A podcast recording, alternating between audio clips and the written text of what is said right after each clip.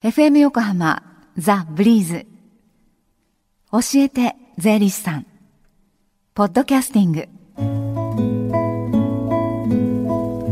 11時22分になりました。さあこのコーナーでは毎週税理士さんをお迎えしまして私たちの生活から切っても切り離せない税金についてアドバイスをいただいています。スタジオには東京地方税理士会から春田祐介さんに来ていただいています。春田さんこんにちは。あこんにちは。よろしくお願いします。肌寒くなりましたね。そうですね。ですね、えー、今週はどんな税金にまつわるお話でしょう？はい、えー、税金そのものではなくてあの今日はですね税理士の地域に密着した活動の一つとしてのですね、はい、青年貢献制度のご紹介をしたいと思います。はい。青年貢献制度は判断能力が十分でない方が不利益を被らないように家庭裁判所に申し立てをしてその方を援助してくれる人をつけてもらう制度なんですね。はいあの高齢化も進んでますし一人暮らしのお年寄りも多くなってきてます。ね、青年貢献制度、はい、こう必要な、まあ、制度かと思うんですけれども具体的にこの制度を利用するとどういうこう利点があるでしょうか？例えば地方省のご本人が悪徳業者から高額な商品を買わされてしまった場合でもですね、はい、後から取り消すことも可能になるんです。はい、はい、まあその、えー、地方省認知症に、はい、あのかかっていなくても、はい、そのじゃあ判断能力がある方もこれは利用できるんでしょうか？あの利用できるんです。現在判断能力のある方でもですね将来に備えて青年後見人を前もって選任することもできるんですね、はい、例えばアパート経営をされていて一人暮らしでで、身近なご親族もいらっしゃらず将来どのようにしたらよいかと考えている方の場合ですね、はい、前もって判断能力が低下した場合どのような支援をしてもらうかということをですね事前の契約により、はい、選任した後見人と取り決めておくこともできるんですね。ですので老後の人生設計において判断能力を失う前に青年貢献制度を取り込むことはですね安心な老後につながる一つの方法ではないかなと思います、うん、相続に関することなどもそうだと思うんですけれども、ね、その判断能力がこう失われつつある時になってからではちょっとすでに遅いっていうのがありますもんね。ありますよね。はい、その前にということがこう、まあ、万全であると。そうなんです、ね、はい。でその税理士さんとしてはね春田さんこの青年貢献制度、どういうふうに関わっているんですか？税理士はですね、はい、まあ、日頃、まあ、第三者的立場から、個人の事業とかですね不動産の確定申告また、えー、相続贈与譲渡などで、はい、まあ、多くの実例に携わってきているんですね。ですのでかえって身近な方よりも客観的に具体的に依頼者からのご相談に乗ることができる場合も多いようです。はい。まあ、一例として、えー、依頼者個々人の希望を聞き入れながら、はい、現在将来のお金の管理税金の支払い等まで一緒に考えてで税理士として将来の生活における資金繰りを管理させていただくといったこともあるんですね。はい、で東京地方税理士会ではですねすでに青年貢献制度について平成18年から NPO 法人を設立して活動しており、はい、今年9月からですね一般の方の相談窓口として東京地方税理士会青年貢献支援センターを開設いたしました。はい、はい。えー、この支援センターでじゃあ具体的に開催されるその相談日についても教えてください。はい、はい。えー、相談日はですね、えー、第1週から4週のですね水曜日と金曜日になります、はい。はい、ただし祝日夏年末年始にはお休みをいただいております、はい、で相談時間は午前10時から午後4時まで、はい、でただし受付は午後3時半までとさせていただいております、はい、相談方法については面接または電話による相談を受け付けております。電話でも、ね、電話でもそうなんですね。はい、はい、で場所は東京地方税理士会、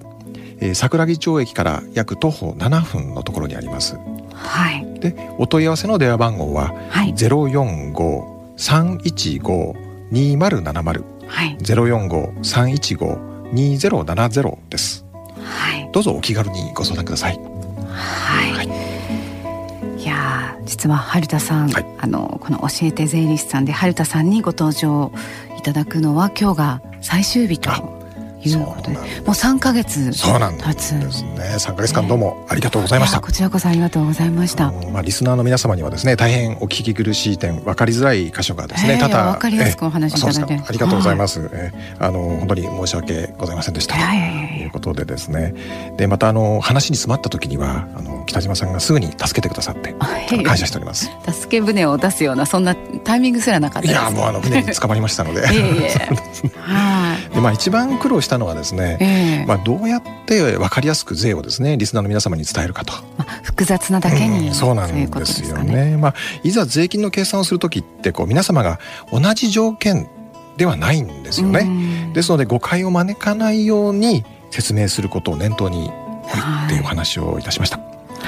で毎回いつもまあ反省点ばかりでですねあの自宅にいるにゃんこちゃん2人にですね意識で慰めてもらっていたんですね。そうなんですか。まああの毎週こうドゥドゥっていうような感じの火曜日でしたけれども、はい、あのリスナー様のお顔が見えないところでの税の話、はい、大変緊張いたしました。やあのぜひまたあのアタッシュケースに1億円入れていつでもお尋ねください。あのアタッシュケースを見ればすぐ通してくれると思います。でも帰り気をつけなくちゃいけませんそうですね。はい。本当にお世話になりました。ありがとうございました。はい。でじゃあ来月からこの教えて税理士さんはどなたに、はい、あのお話しいただくことになるんでしょうか？来週火曜日より田中税理士にバトンタッチいたしますどうぞよろしくお願いいたします、はい、こちらこそ。三ヶ月どうもありがとうございました。ありがとうございました。のこのコーナーでは皆さんから税金に関する疑問質問もあのお待ちしております。お気軽にお寄せください。ファックスの方は045-224-1019メールの方はブリーズアットマーク FM 横浜 .co.jp でお待ちしています。あるいは教えて税理士さんの公式ツイッターアカウントえー、アットマーク教えてワンこちらにリツイートお願いします、えー、それからですねこの教えて税理士さんポッドキャスティングでも聞いていただくことができるんです。ブリーズのホームページまたは iTunes ストアから無料ダウンロードできますのでねぜひポッドキャスティングでも聞いてみてください、えー、この時間は税金に関して学ぶ教えて税理士さんでした。Deep inside your ears still. Lingers on the fading sound of footsteps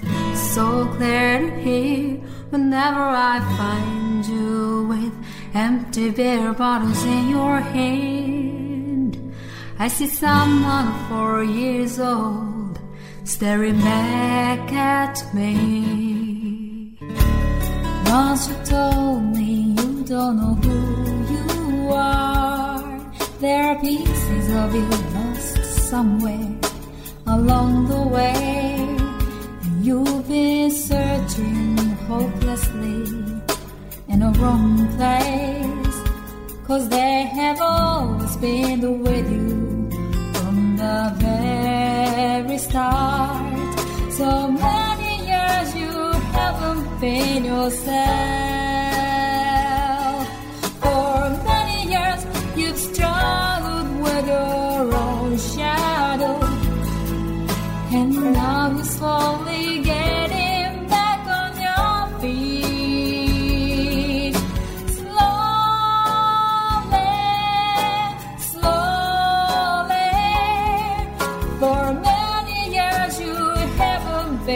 Yourself.